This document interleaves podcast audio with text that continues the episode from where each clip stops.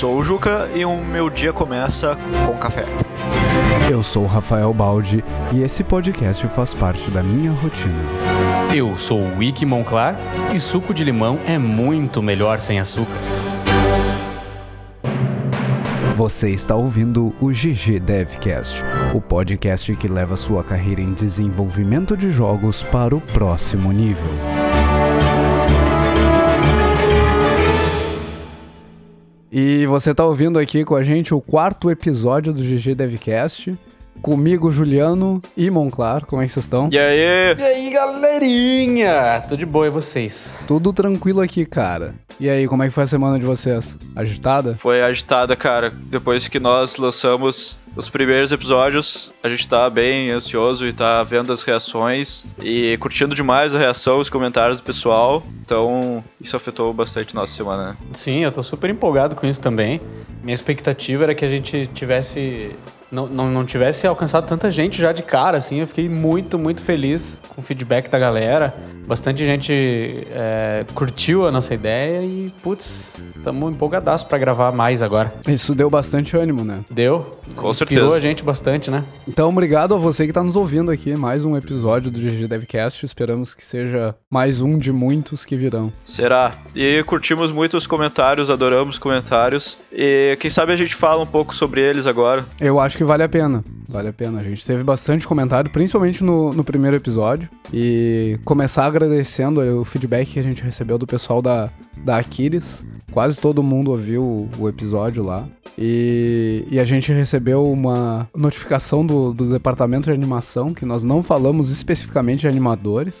Então, você pode trabalhar com animação em, em jogos. Animação não significa ficar fazendo piada o dia inteiro pra, pra equipe. Animando a galera parar do lado com os pompom lá. Vai, eu quero uma, eu quero. um." Isso seria bem legal, ou não. Mas os animadores são, são os caras responsáveis pelo, pelo desenvolvimento de animações. Tanto personagens quanto animações em cenários.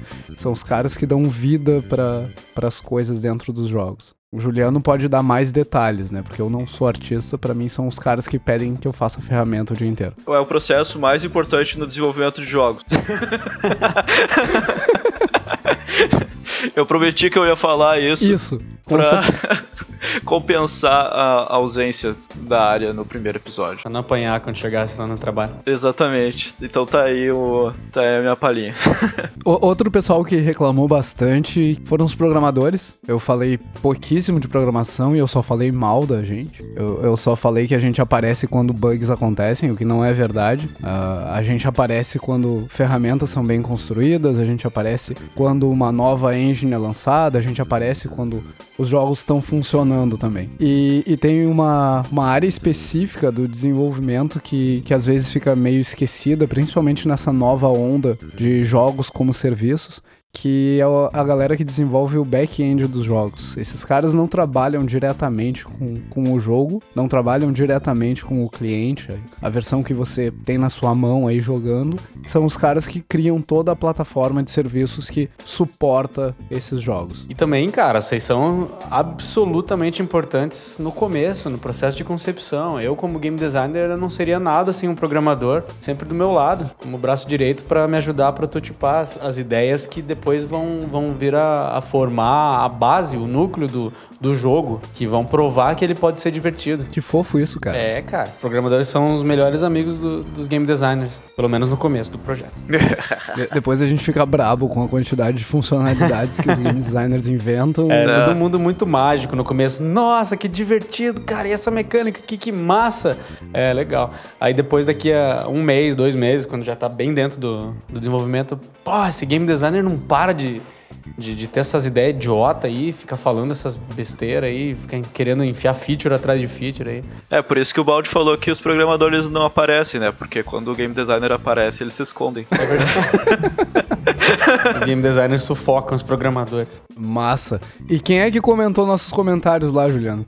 Então, a gente teve comentários de várias pessoas, principalmente no primeiro episódio que a gente falou, do Alan Douglas, Egon Araújo, Bruno Sicance, Gabriel Santana, Marivaldo Cabral e o Rodrigo Schanenberg. E o Luiz, Luiz Eduardo Prestes Teixeira também. Ele, acho que esse daí foi comentário pessoal, né? Não, ele, ele, ele chamou uma galera pra, pra nos acompanhar ali no Facebook, chamou os amiguinhos pra, pra ouvirem o podcast. Aham. Então vale o, o valeu, Valeu pra muito. ele. Ah, eu também queria agradecer os meus, meus amigos que vieram em privado ali conversar comigo, o Bada, é, o meu irmão o Luiz, o Lug, né?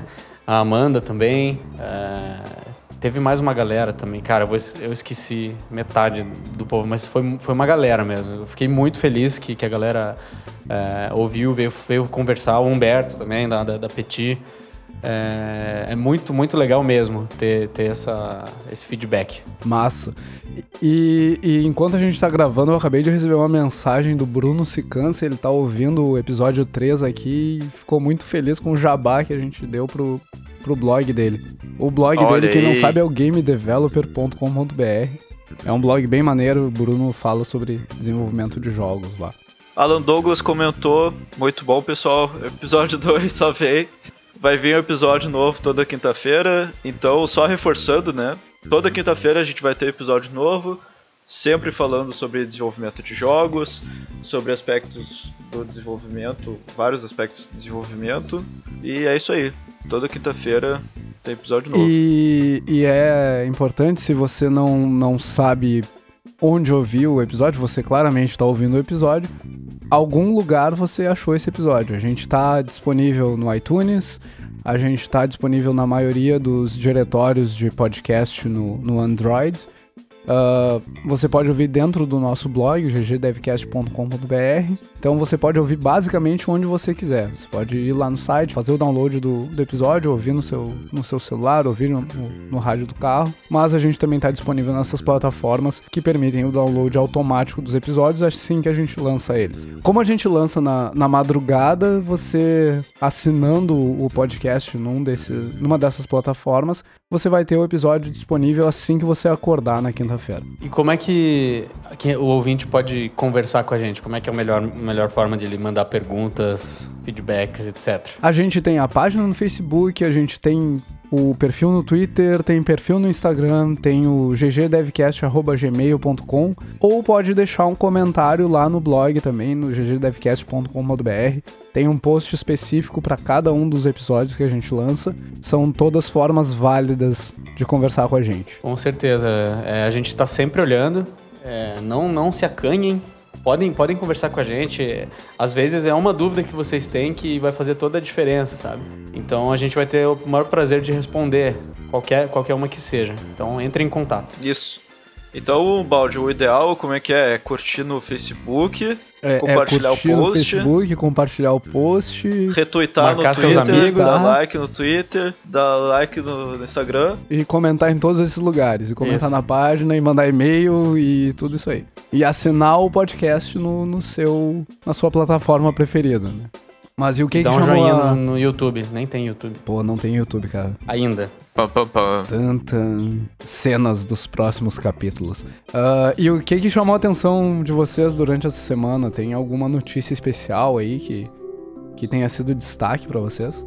Vou falar novamente do, do fenômeno mundial Player Unknown's Battlegrounds.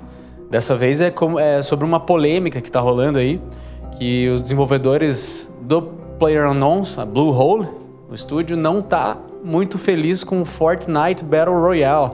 O Fortnite é um jogo da Epic Games que vem sendo desenvolvido ele foi anunciado em 2011, já tem muito tempo que, eles estão sendo, que ele está sendo desenvolvido. E super recentemente, aí, acho que esse mês mesmo, eles anunciaram o modo Battle Royale, que tá, acho que vai, vai acabar virando um gênero novo de jogo, que é, que é o formato do, do Player Unknowns, onde o entram 100 jogadores, né, numa partida e o último que sobrevive vence. Eles lançaram também dentro do Fortnite esse modo Battle Royale, vai ser um modo free. Ele lança dia 26 de setembro. Provavelmente já vai ter lançado quando vocês estiverem ouvindo isso. É, e eu já vou estar jogando. Ah, mas a, a Bluehole não está feliz com, com esse modo porque. Por alguns motivos. O Fortnite está sendo desenvolvido pela própria Epic Games, que é a dona da engine Unreal Engine 4, que é onde o próprio Battlegrounds é desenvolvido também.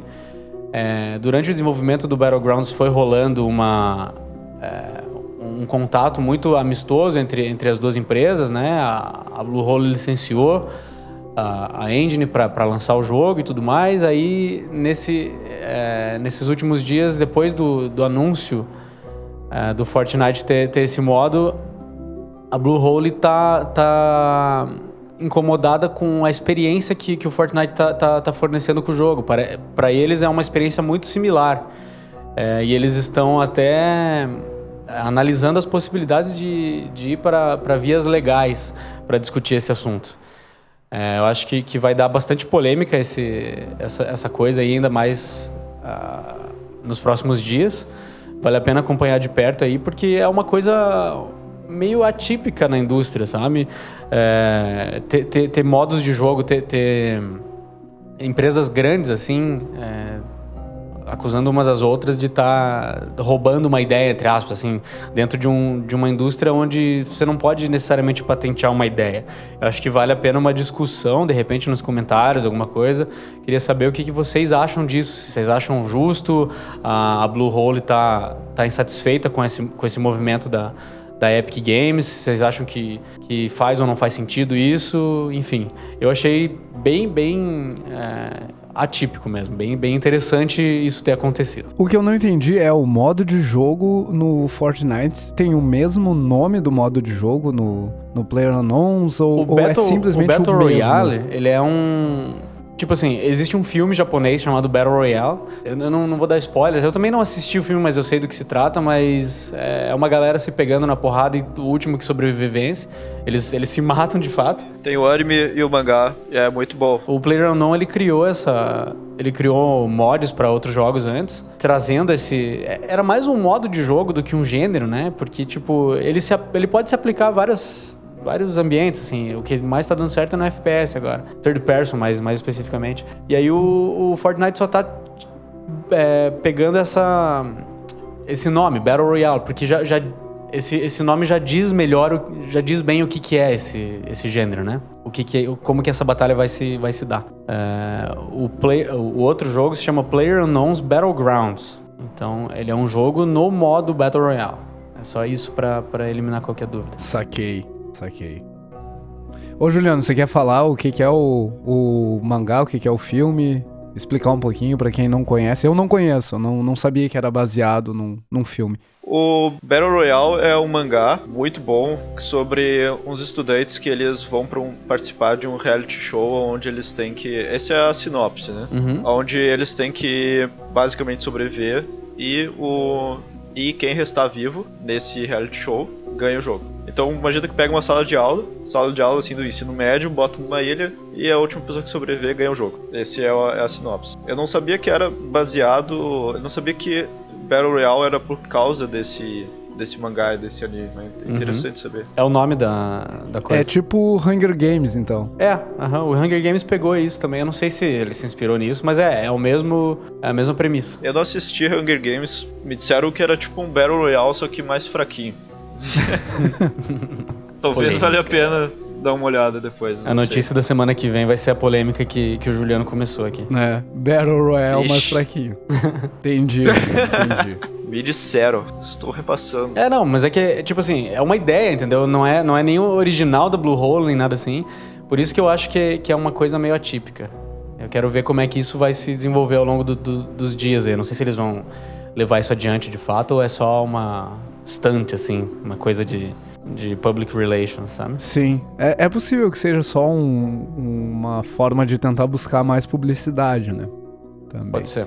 Mas eu, eu acho que é bem comum ter, ter esse lance de roubar mecânica, entre aspas. Uh, principalmente na indústria free-to-play. O que tem de clone é, de, imagina de Minecraft, se o Mojang né? tivesse feito é, isso. É um, um absurdo e, e, eu acho que cada uh, jogo explora as mecânicas e, e muitas vezes mecânicas que parecem dar certo dentro da indústria, dentro do mercado, com uma tentativa de, óbvio, reduzir o risco dos projetos, mas eu, eu acho difícil dizer que isso é uma é uma ameaça a um produto. Se o produto é bom, cara, A, a, mecânica dentro dele vai, vai só adicionar ao produto. Não significa que porque tem um concorrente com uma mecânica igual à tua, que o teu jogo tá ameaçado. Uhum. Se o teu jogo é bom, acho que, que indifere a quantidade de concorrentes que tem com essa mecânica. Talvez seja, inclusive, uma forma de atrair gente pro teu jogo. Olha, todos esses 40 jogos como o Juliano falou da Mojang, uh, todos esses 40 jogos são clones do Minecraft. Todos eles exploram a mesma mecânica, a mecânica de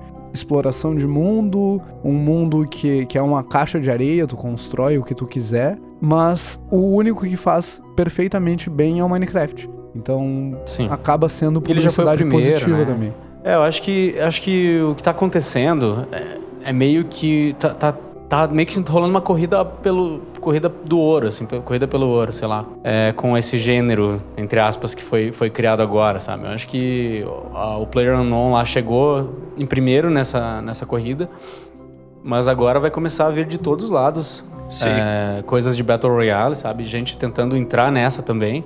Uh, e não tem como, não tem o que fazer, sabe? Eu acho que quem, quem fizer melhor vai ganhar. Não, e eu acho que isso é bom pro público, é bom pro jogador isso é meio um movimento meio natural da indústria, né? Aconteceu com Sim. o MOBA também, aconteceu com Exato. o MMO.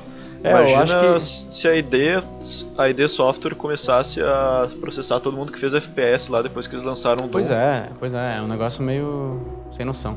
É contra, é contraprodutivo até, sabe? E quais são teus destaques aí, Juliano? O que que tu traz pra gente essa semana? Os destaques de jogos do GG Devcast. Dessa vez eu vou trazer três títulos, tá? Três títulos que eu via, fui investigando, vendo as imagens. Talvez vocês já conheçam algum desses títulos, talvez não. Espero estar trazendo aí um conteúdo novo para vocês. Planet Alpha. E aí, esse título familiar? Nunca Ele acontece em um planeta alienígena, onde tu tem a capacidade de controlar o dia e noite. Não sei ainda bem, não sei ainda muito bem como isso se traduz em mecânica, mas é um jogo plataforma que combina puzzles e mecânicas de stealth. Eles usaram o Houdini no desenvolvimento desse jogo. Então, eu tô, tô muito curioso para ver onde é que eles usaram o Houdini. Houdini, para quem não sabe, é um programa para criação de conteúdo visual procedural. Então, por exemplo, para te construir uma cidade onde tu quer que tenha prédios, tu faz três ou quatro modelos de andares, por exemplo, e ele pode gerar proceduralmente vários prédios com essa informação base. Então, eles criaram esse conteúdo usando eu desconfio que eles criaram boa parte do environment com o Houdini. As plantas e as ilhas flutuantes que vocês vão ver nas screenshots, eles estavam na GDC 2017, então eu desconfio que tem alguma talk falando sobre isso, mas isso é minha especulação. E o outro jogo que eu trouxe também é o Somewhere. É do estúdio Oleomingus, ou Oleumigos, não sei como pronunciar isso direito. Ele está sendo produzido na Índia. E ele parece estar sendo desenvolvido há um tempinho, não há longo tempo, tipo 5, 6 anos, mas parece que ele tem pelo menos um ano. Talvez alguns ouvintes já conheçam. Esse é difícil de descrever, mas ele parece ser muito interessante. Ele tem uma estética surreal, puxando elementos completamente fora da sua proporção original, combinando com uma arquitetura bem única, assim. Tem uma noção muito forte de arquitetura no jogo e algumas partes dele são desenvolvidas usando o SketchUp. Então eu desconfio, o SketchUp para quem não sabe é um programa bastante usado para modelagem 3D por arquitetos, que é um, do, é um programa que a Google inclusive licenciou. E eu desconfio então que um dos artistas ele tem uma, uma um forte base na arquitetura, assim, ou, ou é um arquiteto, ou enfim, mas é um jogo, assim, ó, achei muito bonito, tô muito curioso para ver como é que a elegância visual dele se traduz nas mecânicas do jogo. Massa. E tem o Adam. Adam é um jogo que tá bem no início de desenvolvimento e ele parece ser um suspense investigativo, onde o jogador tem que explorar o próprio passado e talvez desse passado venha o tom de terror. É difícil dizer porque o site não escreve muita coisa sobre a mecânica, mas o que é bom porque parece combinar com o tom do jogo. O que é, o que dá para dizer que ele é todo bem na estética no ar. Ele é todo estética no ar, puxando para um tom de melancolia e um leve desconforto. Eu desconf... eu gosto do que ele faz com o environment. Ele não vai demais pro terror, clássico, assim, surreal, de, sei lá, sangue no chão, mas mesmo assim ele tem elementos que puxam pro desconforto de um jogo de suspense. Por exemplo, ele tem um spotlight, tem uma luz que fica sempre te seguindo. Isso eu achei bem bacana. E esses são os meus três destaques aqui, nossos três destaques do GG Devcast. Mande o seu jogo e é isso aí. Quiser Massa. que ele apareça Eu, eu tenho uma notícia que, que eu deixei por último porque ela é meio assustadora. Tem alguma relação com o que o, Monclar tava falando de uso de mecânicas, abusos do mercado e coisas do gênero. E, e é uma notícia barra dica pra quem tá começando no mercado. Ah, rolou uma notícia de que o, o irmão do Pablo Escobar tá pedindo da Netflix um bilhão de dólares ah, em direitos autorais pela série Narcos. Acontece que legalmente o, o nome da família, o nome deles é uma marca registrada e o nome Narcos é uma marca registrada da família Escobar também. E aparentemente a Netflix fez uso desses nomes sem a licença devida. E, e isso é um negócio que tá rolando ali com legalmente, né? Não, não tem nada de, de máfia envolvida. E vamos ver como se, se desenrola essa, esse pedido aí de um bilhão de dólares em direitos. E um aí, bilhão de dólares. um bilhão de dólares em direitos autorais pela Dá série. pra pagar o almoço. Dá pra pagar um almoço, dá pra fazer uns joguinhos aí, né, cara? E o que fica de dica é: não use propriedade intelectual sem a licença devida. Ah, É. Às vezes eu, eu vejo o pessoal fazendo, fazendo jogo que, que é réplica de outro jogo, que usa um personagem de um outro jogo ou de um filme, por exemplo. E muitas vezes essas pessoas não têm o direito sobre essa marca. E, e na maioria das vezes quem tá começando nem sabe que, que precisa ter o direito de uso sobre essas imagens. Então sim, você precisa ter o direito de uso sobre ah, personagens, sobre logomarcas. E, e é bom você se informar antes de fazer uso disso no seu jogo para você não ter problemas no futuro. Que esses problemas. Ou o cartel colombiano vai te pegar. né, é, é um risco também, né? Não faça um jogo do, do Pablo Escobar sem o, a licença com o irmão dele, né, cara? Porque é, é um risco. Mas, tipo, fazer um, fa- um, um fangame, assim, o problema maior é comercializar. Exato. Se, se é comercial, ah, tu tem que ter a licença. Se não é comercial, no mínimo é interessante tu, tu conseguires uma licença verbal, assim, um e-mail dizendo, olha, sim, você pode usar essa marca para fins não comerciais e só. Porque esse lance de, de marcas é, é muito forte no, no direito, não só no brasileiro, principalmente no direito norte-americano. E você pode se encrencar se, se fizer o uso disso. Você pode acabar tendo que pagar multas que podem superar o, o dinheiro que vo- você recebeu pela comercialização do jogo. Então, tomar bastante cuidado com, com esses pontos. Às vezes a gente tem a tendência de, bah, tô fazendo esse jogo aqui, seria tão legal se tivesse tal personagem como, como personagem principal, ou tal ator como personagem principal. Todos esses, todas essas marcas, essas imagens têm direito de uso, esses direitos de uso normalmente são comercializados e, e é um lance que pode encrencar o seu desenvolvimento de jogo. Então fica notícia barra dica para quem tá começando. Uhum. Então quer dizer que, com licença, só se eu pedir licença, né? Exato, e, e se a licença é para uso comercial, em geral você vai ter que pagar por essa licença. Então, se eu tô fazendo um negócio de uma marca, eu tenho que pedir com licença. Exato. Exatamente. tá tentando reforçar até entenderem a, a piada. Licença só com eu licença. Tô, eu tô em silêncio. Eu vou deixar o silêncio dramático. Ai. Mas e, e já que a gente entrou em dica, o que, que tem de dica pra, pra essa semana? For- fora o silêncio dramático. Cara, é, eu vou falar de novo. Eu, vou, eu, eu tô jogando agora o PlayerUnknown's Battlegrounds e também estou jogando o Fortnite Battle Royale. É por isso que eu me interessei tanto sobre o assunto, por isso que eu cheguei nessa notícia. Eles são jogos extremamente é, divertidos, eles são muito imersivos. É, tô jogando viciadamente os dois. É, eu consegui o, o Fortnite Battle Royale porque, sei lá, eu nem sabia que eu era founder do Paragon. Aí eu ganhei esse convite, mas não tem problema, porque quando você estiver ouvindo esse podcast, você já vai poder jogar o, o Battle Royale do, do Fortnite, porque ele vai estar grátis a partir do dia 26 de setembro. É, e recomend, recomendadíssimo, sabe? São duas experiências bem diferentes do que, do que tá rolando agora no, no mercado em, em qualquer gênero. É, junte, po- pode juntar uma galera aí pra jogar, uns amigos. É, que é diversão garantida, sabe? É Aliás, muito, a gente. muito interessante. A gente tá te devendo jogar o, o Player Unknowns, né? É verdade. Eu chamei vocês, né?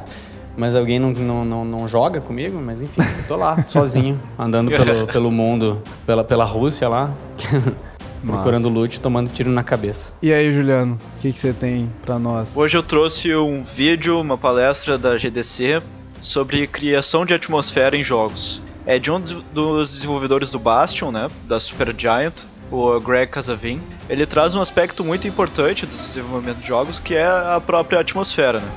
É sobre como trazer, como fazer com que todos os elementos do jogo pertençam ao mesmo mundo, sobre como evitar interrupções para não quebrar a imersão da experiência do, do jogador.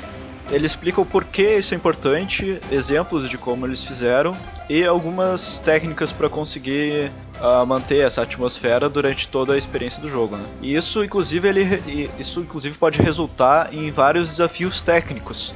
Por exemplo, telas de loading ah, podem geralmente quebrar a imersão, né? A maior parte do, do tempo, quando tu recebe uma tela de loading na tua cara, quebra a imersão. Então, como você faz essa tela de loading? Ou como evitar isso? Como evitar o máximo possível? E, por exemplo, outro, exemplo é o menu de armas do Bastion, que eles fazem todo customizado, eles têm toda uma ilustração por trás, tem todo um contexto acontecendo, em algo que seria muito menos custoso eles terem feito um menu bem simples, sabe? Inclusive poderia ser de uma usabilidade mais fácil, com uma maior usabilidade, mas eles resolveram priorizar o contexto, priorizar a atmosfera do jogo e manter o, o player imerso naquela atmosfera. Legal, cara. Massa. Vamos deixar o link da, da apresentação aí pra galera também. Ah, a dica que eu trouxe hoje não é minha, é um dos nossos ouvintes, o Wilkinson da Holt. Ele perguntou se a gente já tinha escutado falar da Jogability Jam. A, a Jogability Jam, a gente falou lá no primeiro episódio sobre a importância de, de participar de Game Jams e sobre como isso pode te ajudar a entender melhor sobre o processo de desenvolvimento de jogos. E, e essa Game Jam é organizada pelo pessoal de um outro podcast, o podcast Jogabilidade. É um podcast bem bom também sobre, sobre jogos em geral. Eles não, não têm foco em desenvolvimento em si, eles têm foco em jogos. E essa já é a segunda edição. Então, se você está ouvindo esse episódio no dia do lançamento, no, no dia 29, dia 30 de setembro e 1 de outubro, o pessoal do Jogabilidade vai estar jogando ao vivo os jogos desenvolvidos na, na Jogability Jam. A gente vai deixar o link também pro, pro, pro ao vivo disso para você acompanhar. E, e é legal que é mais uma jam disponível para você participar ah, aí no Brasil. É uma game jam que acontece online, ela não, não é física, você não precisa se deslocar até, até um lugar para participar disso. E o cara que deu a dica, o Wilkinson, ele é um dos organizadores do Jamtastic, que, que é um grupo de desenvolvedores indie que organiza participações em game jams, organiza game jams também. E ficam duas dicas então: a Jogability Jam, segunda edição. Talvez não dê tempo para você participar, dado que se você não ouviu falar antes dela, você está ouvindo falar com 12 horas de antes do fim. E o Jamtastic, que é um grupo que, que vem organizando essas participações em Game Jam também. É um grupo que que está tentando trazer conhecimento sobre desenvolvimento de jogos para quem não tem também. Maneiríssimo. Show de bola. Ou como dizem hoje, topper. Topper. Eu, eu nunca ouvi falar isso, cara. Desculpa. Olha a licença. Topster, top, topster, topson, chopper, Chopper. topper, sei lá. É sh- show com, show com topper, do, do a meu gente amigo precisa Sarda. de licença para usar isso? Não. Não. cara. Não, porque eu que criei, então eu deixo vocês usarem Tá de bom. graça. Mentira, não fui eu.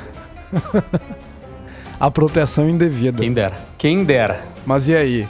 Ah, hoje a gente veio falar então sobre o dia a dia no desenvolvimento de jogos, né? O que que um, um game dev ah, padrão faz no, no seu dia a dia enquanto ah, profissional da área. E como é que começa o dia o, o dia de vocês?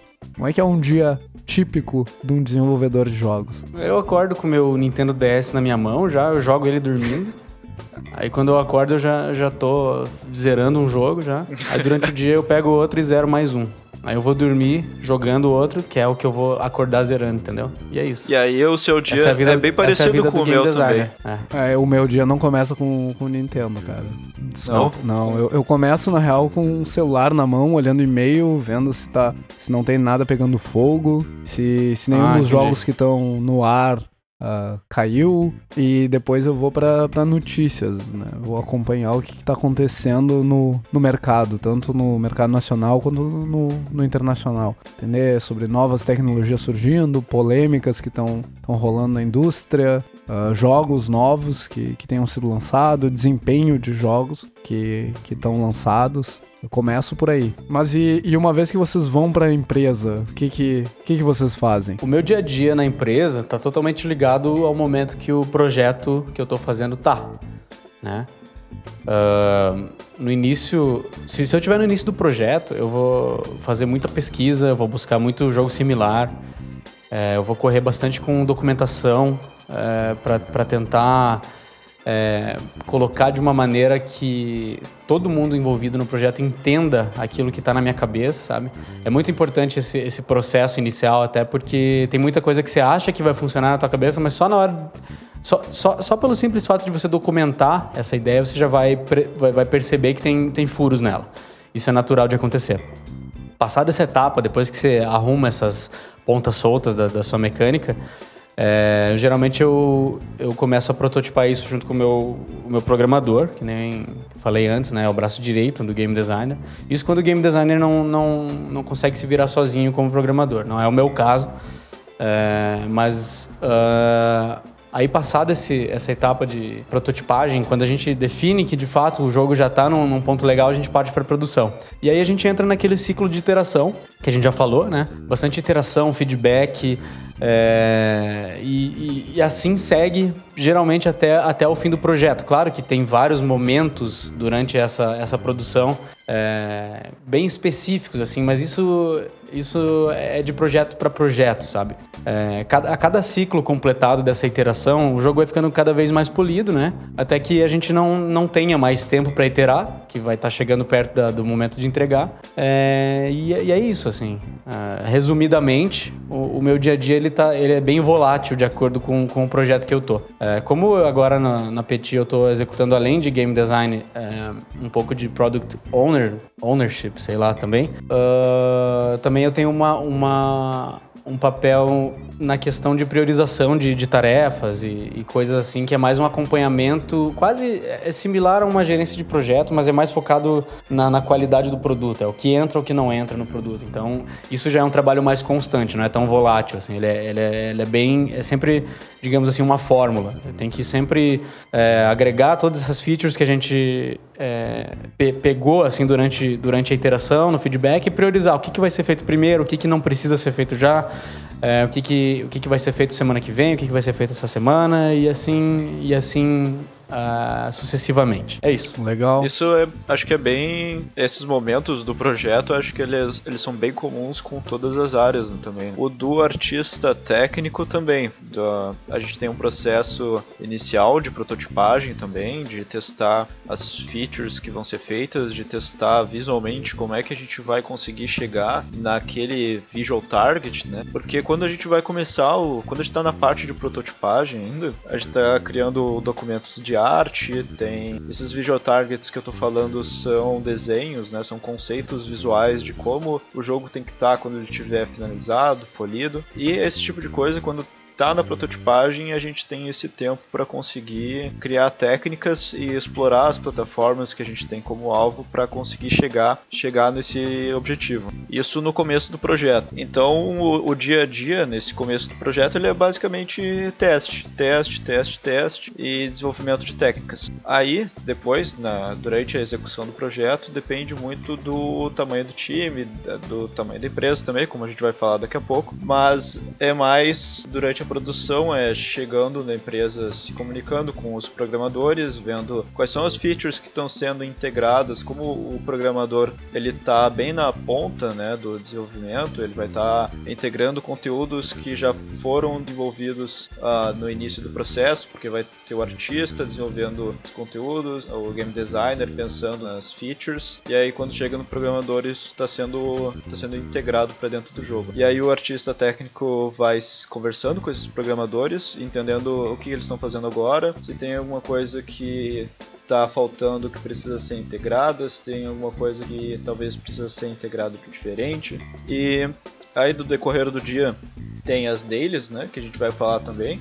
Eu acho que é legal o Balde dar uma, uma palhinha sobre dele, porque... É, eu até vou falar primeiro sobre essa etapa, já que vocês tocaram no, no ponto de uh, etapas do projeto, uh, o que que os programadores fazem no, no início do projeto, né? Essa, essa fase, se você tem interesse em, em gerenciamento de projetos, em gestão de equipes, tem um, um nomezinho bonito, formal, uh, que fica mais fácil de procurar depois aí no Google, que é a fase de elicitação. A gente está descobrindo o projeto, a gente está prototipando o projeto. E isso no desenvolvimento de jogos acontece então com todas as áreas. Os game designers estão entendendo as mecânicas e, e pulindo essas mecânicas que vão ser desenvolvidas. Os artistas e artistas técnicos estão entendendo como que, que o conteúdo do jogo vai ser produzido. E os programadores estão prototipando uh, formas de, de desenvolver o software que, que vai suportar essas mecânicas testando novas tecnologias. A gente, a gente faz bastante teste com novas tecnologias no início do projeto para entender se alguma das técnicas que a gente usa pode ser atualizada, se alguma ferramenta que a gente está usando pode ser substituída por outra. Tudo isso a gente faz no início do projeto e faz parte desse dia a dia, essa parte de exploração do projeto. E aí é uma, é uma grande discussão entre equipe de desenvolvimento, equipe de game design, equipe de arte. E aí indo Indo pro, uhum. pro lado das dailies ali que o Juliano falou,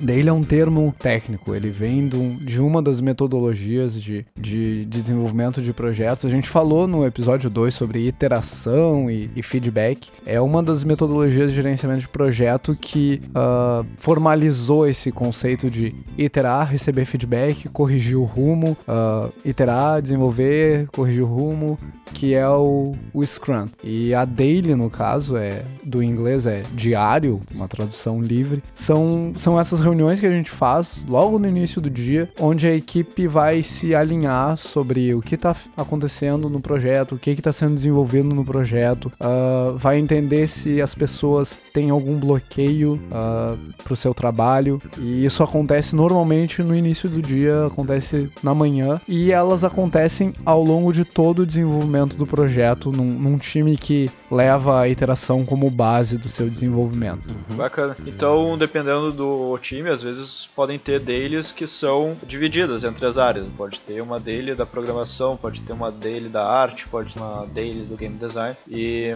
dependendo do projeto também, às vezes é legal, se tu não tá numa área específica, participar das dailies de outras áreas também para entender como o projeto está acontecendo como um todo. Uhum. Isso eu acho que é uma é, coisa bem bacana. É uma prática muito, muito importante. Eu fazia isso bastante quando eu entrei na Kiris, eu gostava de ouvir. Eu ficava nas deles até a, a parte da programação para me inteirar mesmo. É a, é a parte de, de comunicação constante, né? Entender tudo que está acontecendo no projeto é importante para que tu consigas desempenhar melhor o teu papel. Essa parte da, da elicitação que você estava falando aí, Baldi, uh, mostra o quão importante é ter uma comunicação transparente, é uma comunicação putz, super, super clara e super, super direta entre a parte de programação e game design. Porque uma decisão é, que um game designer toma e o programador não está sabendo, às vezes, pode significar um desastre, de repente, lá, lá na frente. É, não quero ser muito caótico aqui, mas, tipo, isso pode acontecer, sabe? É, o, as, as áreas, elas têm que estar tá, tá, tá fluindo, assim, é tipo, se complementando. Muitas vezes, é, eu já deixei de, de é, levar para frente uma ideia, porque depois de uma conversa com, com o pessoal da programação, eles falaram, ó, oh, se você fizer isso, se você quiser, isso, isso é possível de ser feito. Tudo, geralmente, é possível de ser feito na programação. Mas, se você fizer fizer isso, o custo de desenvolvimento vai aumentar muito, é, os servidores, por exemplo, vão, vão ser muito mais, é, vão, vão exigir muito mais, é, sei lá, dinheiro, né? Porque o tráfego vai ser muito maior, isso vai ficar muito mais caro, etc, etc. E isso, tipo, isso só foi, isso foi resolvido só por uma, uma simples conversa, sabe? É, e de repente você consegue encontrar uma solução é, tão boa quanto essa que você estava imaginando e chegar numa, é, chegar num, num, num, resultado excelente também. Sim. Então manter essa, essa transparência constante é muito, muito vital pro projeto. Pegando bem no tema que a gente está fazendo, né? No dia a dia, então tentar a gente exercita e tenta exercitar o máximo possível a comunicação, né? Exatamente. O tempo isso, inteiro, então. Isso, isso torna também seu dia a dia muito mais prazeroso. Se você está ali sempre conversando ali é, com, com o pessoal da sua equipe, todo mundo vai se tornar, vai, vai, vai se sentir mais parte do projeto, sabe? Eu como como game designer, você tem uma, uma responsabilidade muito grande de, de trazer é, to, toda a sua equipe para dentro do desenvolvimento também. É, sempre que eu tenho a, a possibilidade, eu, eu, tento puxar a discussão para qualquer um que esteja, esteja envolvido com, com ela. Isso torna, torna todo o desenvolvimento mais gostoso. E, e é interessante que, às vezes, na programação acontece muito isso, que rola aquele estereótipo de que o programador não se comunica, é um, é um ser que fica isolado no seu canto, fazendo seu trabalho sozinho. E eu lembro de uma, uma situação que aconteceu não recentemente na indústria, eu não lembro quando o jogo foi lançado. O, o Simpsons Stepped Out é um jogo para celular. Algumas decisões técnicas foram tomadas sem a, a discussão devida com, com o time de, de design e algumas mecânicas foram implementadas uh, com várias suposições que não eram verdadeiras. Acabou que quando o jogo foi lançado, ele teve problemas sérios no, nos servidores, os servidores não aguentaram o, o tráfego que, que receberam e o jogo ficou seis meses fora do ar, logo após o lançamento, para que todos os problemas fossem resolvidos. Eu não sei se no caso deles resolveria, mas talvez manter essa, essa comunicação tivesse mitigado os problemas que eles tiveram no, no lançamento do uhum. jogo, né? Uh, entender com, com o time de design, ah, essa mecânica aqui, ah, fazer desse jeito vai custar tanto e vai fazer com que os servidores aguentem tantos jogadores. Tem alguma outra forma? E aí o game designer talvez traga uma, uma solução, tipo, olha, a gente pode simplificar esse ponto. Ah, legal, esse ponto eu consigo aguentar 10 vezes mais jogadores do que, do que eu prevejo. E essas coisas elas vão surgindo nessas reuniões diárias. A gente se reúne de manhã justamente para debater pontos a serem uh, levantados durante o dia. Essas reuniões não servem para resolver os problemas, elas servem para discutir e entender quem tem problemas, onde a gente está no desenvolvimento da, da fase atual do projeto. E aí depois, ao longo do dia, a gente vai fazer fazer novas reuniões de alinhamento para efetivamente atuar nos problemas que foram levantados nessas reuniões no início da manhã. São reuniões bem rápidas, né? Elas, elas são para ser rápidas. Né? No por máximo 15 minutos, faz, né? Isso, por isso que a gente faz em pé, inclusive, né? não ficar sentado e falando e discutindo o problema. Né? E uhum. no desenvolvimento de jogos, como é uma tarefa, às vezes exige muito do, do indivíduo, é muito fácil cair no cair na rotina de, de se privar de comunicação, né? de ficar desenvolvendo e ficar trabalhando no seu próprio computador ali com a telinha, porque o desenvolvimento de jogos meio que vai vai vai ter esse vetor assim, vai te puxar para dentro do computador, né? Porque tudo que tu tá fazendo, tu tá fazendo ali no computador. Mas esse é um exercício consciente assim, né? A gente precisa sempre estar tá se ligando que é. ah, tem outra pessoa desenvolvendo outra coisa, tem que saber que ela tá desenvolvendo, tem que saber se o que eu tô desenvolvendo aqui vai afetar aquilo que outra pessoa tá fazendo. É, dá uma levantada durante o seu dia, vai vai vai conversar com, com o programador, com o artista, com o teu game designer, qualquer qualquer um assim, pergunta o que que ele acha da, do que você está implementando. Cara, ideias surgem dos lugares mais improváveis, sabe? Então, às vezes você, você tá travado em algum problema e só, só uma conversinha ali resolveu isso, sabe? De repente, tipo, só de você ter levantado, tomado um ar, você espareceu e quando você voltar para tua cadeira, você vai conseguir é, resolver esse problema. E melhor ainda, você vai ter é, interagido com alguém, você vai ter exercido isso, vai ter de repente, sei lá, alimentado uma, uma amizade, criado mais interesses além só da, da empresa, do dia a dia ali também, né? E também vai ficar mais atento ao produto, né? É. Vai se sentir mais dono daquilo. Sim. E, e eu acredito que todos nós tenhamos trabalhado em, em dois tipos de empresas. A gente trabalhou tanto em empresas ah, pequenas, com equipes de 6, 7, 10 pessoas para toda a empresa, e, e equipes grandes. Enfim, todos nós trabalhamos na, na Aquiles com 50, 60 pessoas. O que, que vocês enxergam de, de diferença entre o, o dia a dia numa equipe, numa empresa pequena e uma empresa maior, uma empresa com mais pessoas? Tem diferença? Eu acho que tem. É, para mim, o principal é a responsabilidade. Não, não na- na- no sentido de que você vai ser mais.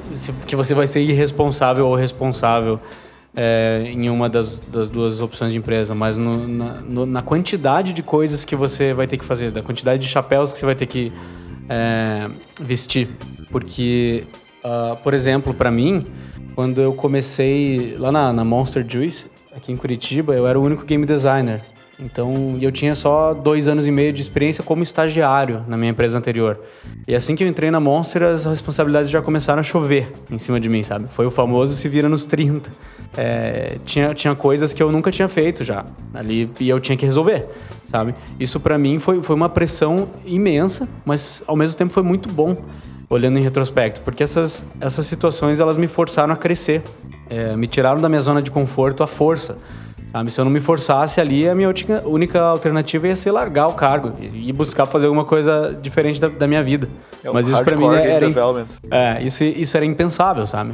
Ah, tipo assim, era toda semana tinha cliente novo em potencial que, que ó, precisa- precisamos fazer uma proposta, que era aquele ritmo meio de agência de publicidade, sabe?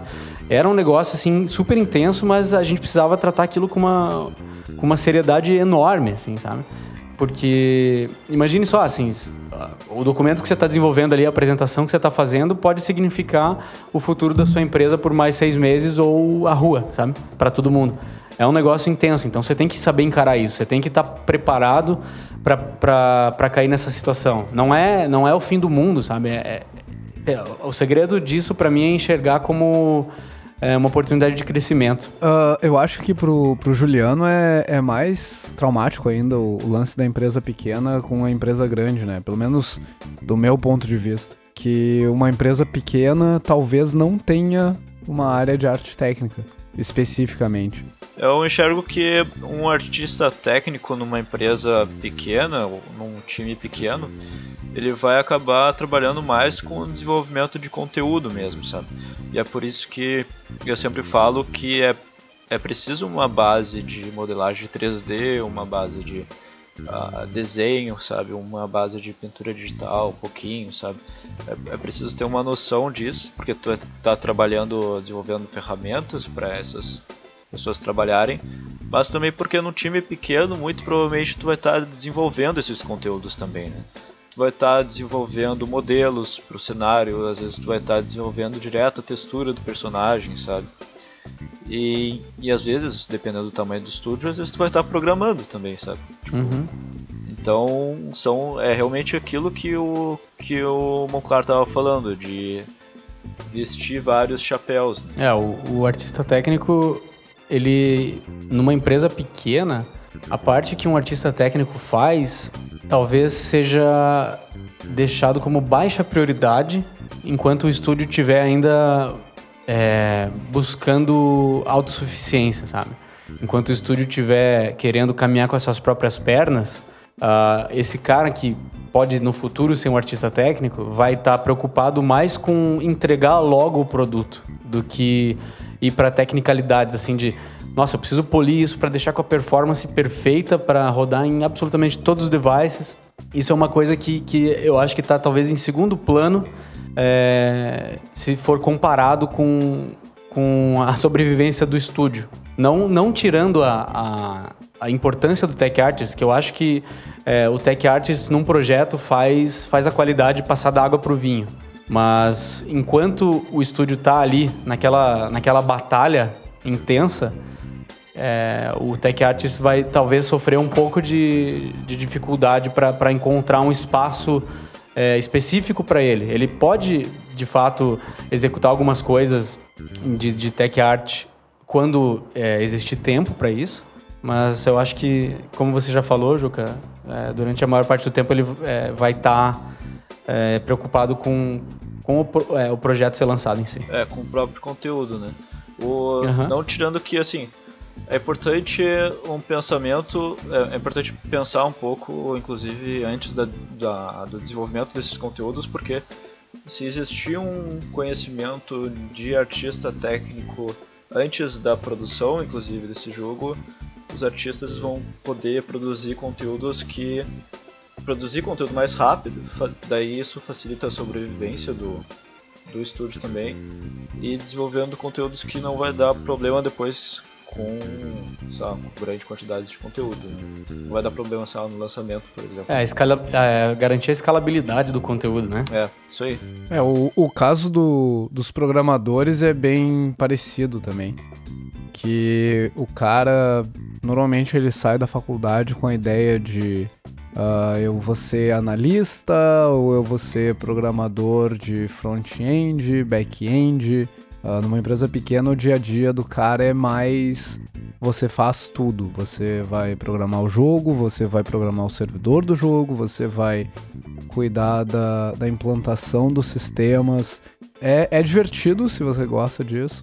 E, mas se você pretende se especializar, talvez a, a empresa maior faça, faça mais bem para sua carreira. Uhum. Mas é importante, né, Balt? Tu, tu considera esse, esse conhecimento horizontal importante para alguém que está mesmo fazendo algo especializado? Você quer realmente ir para esse lado? Sim. Enfim, eu, eu, acho inclusive que, que cabe uh, a gente se reunir para falar sobre uh, horizontalidade versus verticalidade do conhecimento. Legal. Existem alguns movimentos na indústria, principalmente a indústria de, de desenvolvimento de software, uh, contra o, a forma tradicional lá, o modelo T, que é o cara saber um pouquinho de um monte de coisa e muito sobre uma coisa específica. Contra no sentido de que não basta saber muito sobre uma coisa só. Agora o desenvolvimento exige que tu saiba muito sobre muitas coisas. Então sim, sim o, é isso é um tema. Esse, esse, conhecimento horizontal ele é extremamente importante e trabalhar numa empresa que permita que tu desenvolva conhecimento das mais diversas áreas é uma forma também de, de te permitir entender que áreas uh, tu vais querer levar mais a fundo. Em, em, empresas maiores, em geral, tu não tem essa, essa autonomia. Tu vai, tu vai ser contratado como uh, desenvolvedor Java. E aí tu vais passar a vida inteira desenvolvendo Java para aquela empresa.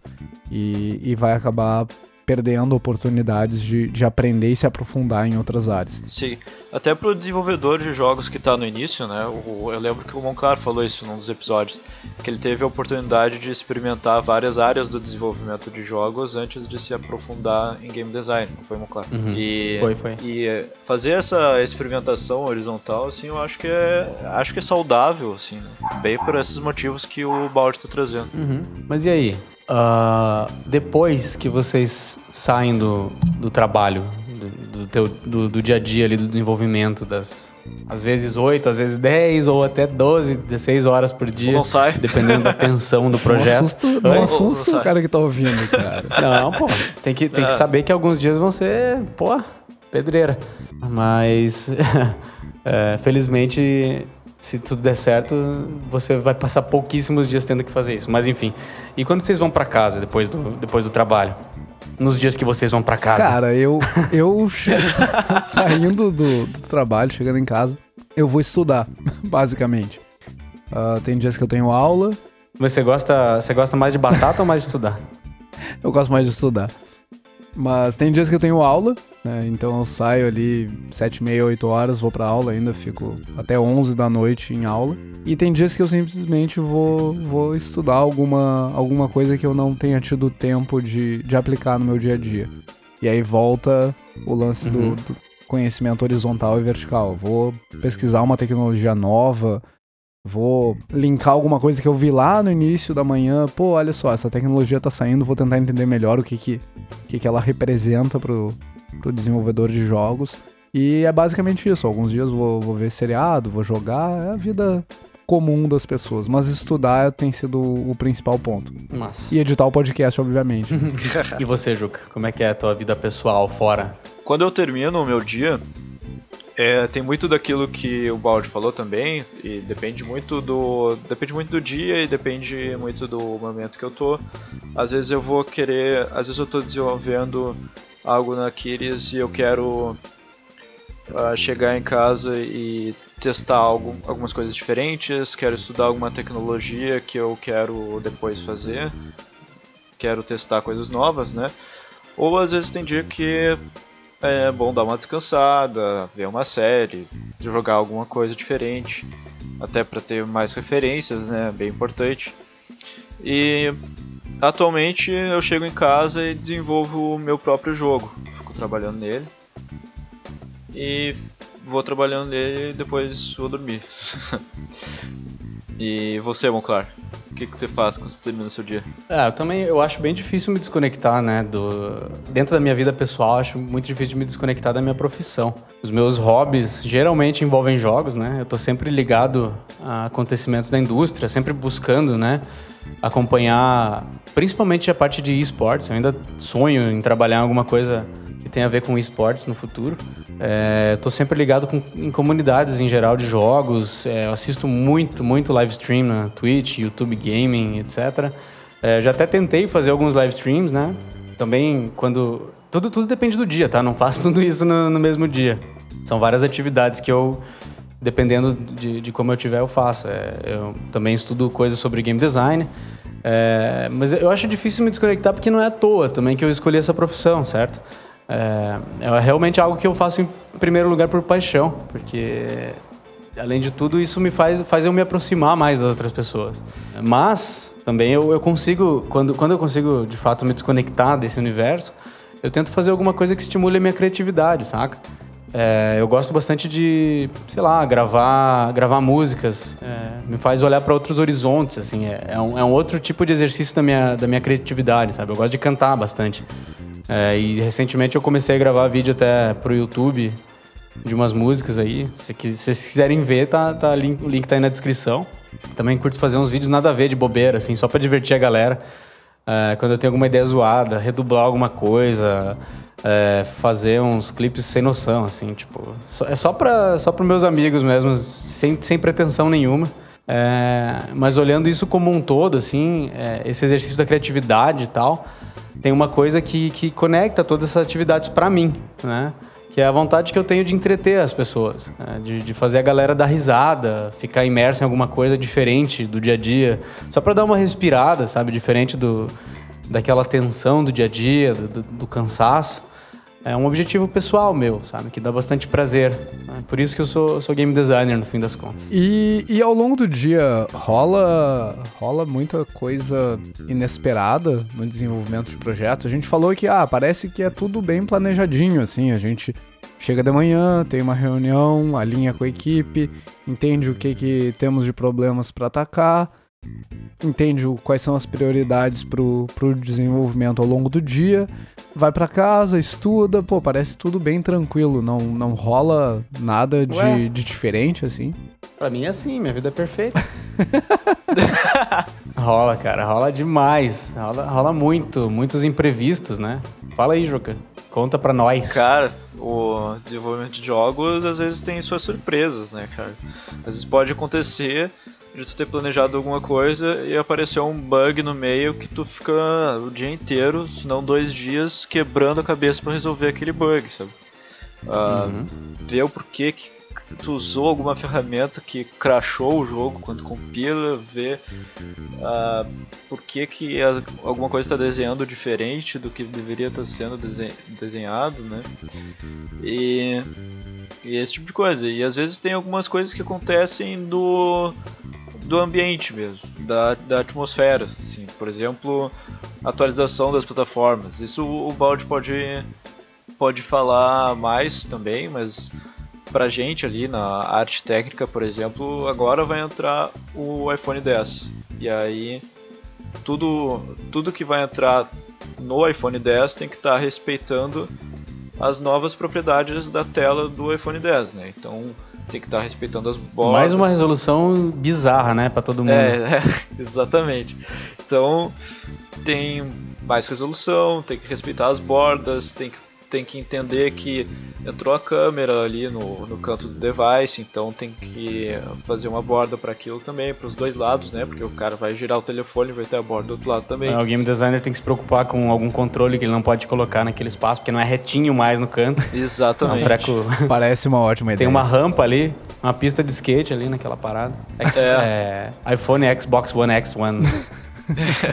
Ou se preocupar em usar né, ferramentas novas que esse celular tem agora para ter um possível é. destaque, por exemplo. Né? Pode ser. É isso, isso é um ponto é um ponto bem interessante assim que rola no, no dia a dia do desenvolvimento, né? Eventualmente a gente recebe uma notícia de que, sei lá, a Apple não vai mais suportar versões 32 bits do, dos aplicativos. Avaliar o impacto dessas dessas notícias no, nos nossos jogos, principalmente nos jogos que já estão lançados, é, é uma das emergências que acontece com alguma frequência. A gente teve um tempo atrás o, o fim do suporte do, do plugin da Unity nos, nos browsers. E por muitos anos a Aquiles desenvolvia jogos para browsers, né? Então isso foi um impacto bem grande no, no nosso dia a dia. Uhum. O Ballistic, que era no Facebook, simplesmente teve que ser encerrado. Exatamente, o Ballistic migrou de plataforma em parte por causa do, do fim do suporte de, de, do plugin da Unity nos, nos browsers. É interessante como isso amarra com aquilo que a gente falou, de, de discutir as coisas com sua equipe. Tipo, isso forçou que fosse tomada uma decisão e acabou que o Ballistic agora está lançado no Steam e está super legal lá. Mas foi sinistro, né? Uma, foi, uma, foi uma etapa bem, bem pesada. Exatamente. Jogos, né? Jogos digitais, trabalhar com jogos digitais é trabalhar numa indústria muito orgânica, né? Essas coisas estão bem mudando certo, né? toda hora, é. Tem modelos de negócio que aparecem a todo momento, que nem a gente estava falando nas notícias que o Monclar trouxe. Ah, ah, tem apostas novas que o mercado vai fazer, modelos de negócio que vão tentar ver se esse é o novo nova corrida para o ouro ou não, sabe? Tem muito desse tipo de coisa e, e a capacidade de conseguir se moldar para esses para essa organicidade, sei lá, é isso? Pra, capacidade de se moldar para essa flexibilidade do mercado. Talvez. Uhum. Pode ser. É uma é, um, é muito importante, né, para a empresa e para o desenvolvedor, porque tem ferramentas, tem foi lançado o 3D Max novo, sei lá, tem que aprender a usar alguma ferramenta nova ou ferramentas que a gente usava pararam de funcionar. Uhum. Uh, foi lançado no update do Photoshop, etc. E aí isso amarra em como o desenvolvedor faz para se manter atualizado, né? Aí, isso com a comunicação que o Monclar trouxe no nosso dia a dia, né?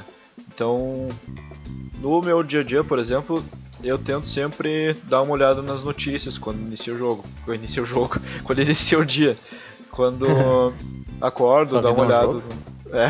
Vivemos numa simulação. É dá uma olhada no Games Industry, por exemplo, que eu gosto bastante, que lá tem as notícias, tem umas cinco notícias selecionadas do dia, e aí já dá pra olhar todo dia e ver o que que, o que, que mudou de um dia pro outro, o que que tá dando certo, o que tá dando errado, o que que um uhum. desenvolvedor tá fazendo diferente do outro, esse tipo de coisa. É, isso tudo que vocês falaram são coisas bem técnicas, mas também tem as coisas pessoais, né, que, que são bem impactantes no nosso dia a dia. De repente, sei lá, meu, se dormiu mal teu dia vai ser um lixo por causa disso. É super importante você ter uma noite de sono bem descansante, que te descanse bem, tipo, porque no próximo dia você precisa estar tá, tá lá 100%, cara.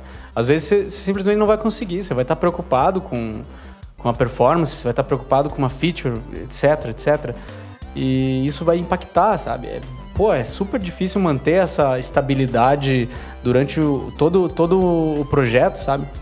Para mitigar é, o efeito disso, é importante também que todos da equipe estejam cientes que essas coisas acontecem, sabe? Para não, não pressionar demais, sabe, as, as pessoas, sabe? São, é, uma, é uma indústria é, onde são pessoas trabalhando, sabe? Não são robôs, são pessoas com muitas, muitas preocupações na vida real, sentimentos, é, coisas que inesperadamente acontecem, que vão, vão impactar no dia a dia, sabe? E é isso, assim. Outras coisas pessoais também que às vezes acontecem. É, cliente, de repente deu um feedback meio atravessado, você não entendeu direito. Putz, o que, que eu vou fazer, sabe? Você tem que manter essa frieza, você tem que lembrar daquela, daquelas coisas de, de feedback, sabe? Tentar não, não levar para o lado pessoal. É, é, bastante, é bastante esforço, sabe? Principalmente porque a gente fica muito tempo fechado, trancado, sabe? Então, é, eu recomendo também, quando possível, dar uma caminhada, sabe? Tentar fazer alguma atividade física, porque isso tudo vai te dar mais resiliência física. E resiliência física impacta diretamente no seu psicológico. Legal, cara. Mas... É, isso é muito importante, né? Porque desenvolver jogos é um trabalho, né? Dá muito trabalho desenvolver um jogo. E Dá. nisso pode estressar muitas pessoas, isso pode afetar pessoalmente muitas pessoas, mas assim, tem que, tem que, a gente tem que aprender a lidar com isso. Né? Uhum. Uh, eu acho que para mim era, era por aí o que, que a gente tinha para trazer hoje pro cara que tá aí nos ouvindo. Então, se você tá até agora nos ouvindo, obrigado pela, pela audiência. A gente espera poder conversar contigo nos nossos canais, que nós, nós citamos lá no início do, do episódio. A gente vai deixar na descrição do, do episódio no blog também. Uh, você pode acessar lá ggdevcast.com.br barra 004. Uh, ah, é o link do episódio. Uh, você pode entrar em contato por e-mail no ggdevcast.gmail.com. Você pode nos achar no Twitter, no Facebook, no Instagram. onde mais, Juliano? E-mail? Acho que é só. E-mail já foi. É tá, isso aí. Então é isso aí. É isso aí. Acho que to todo mundo é amigo aqui. Vocês podem contar, contar com a gente. De repente, se tiverem alguma dúvida, bem, tipo assim, tem três áreas aqui: game design, programação e arte. Então, muitas dúvidas podem ser tiradas com a galera aqui do, do podcast. Acho que dá para terminar esse, esse, esse, episódio até com a musiquinha do Balão Mágico, né? A, a gente precisa de licença disso. Daí, no caso. é verdade. É verdade. Sim, isso se aplica para músicas também.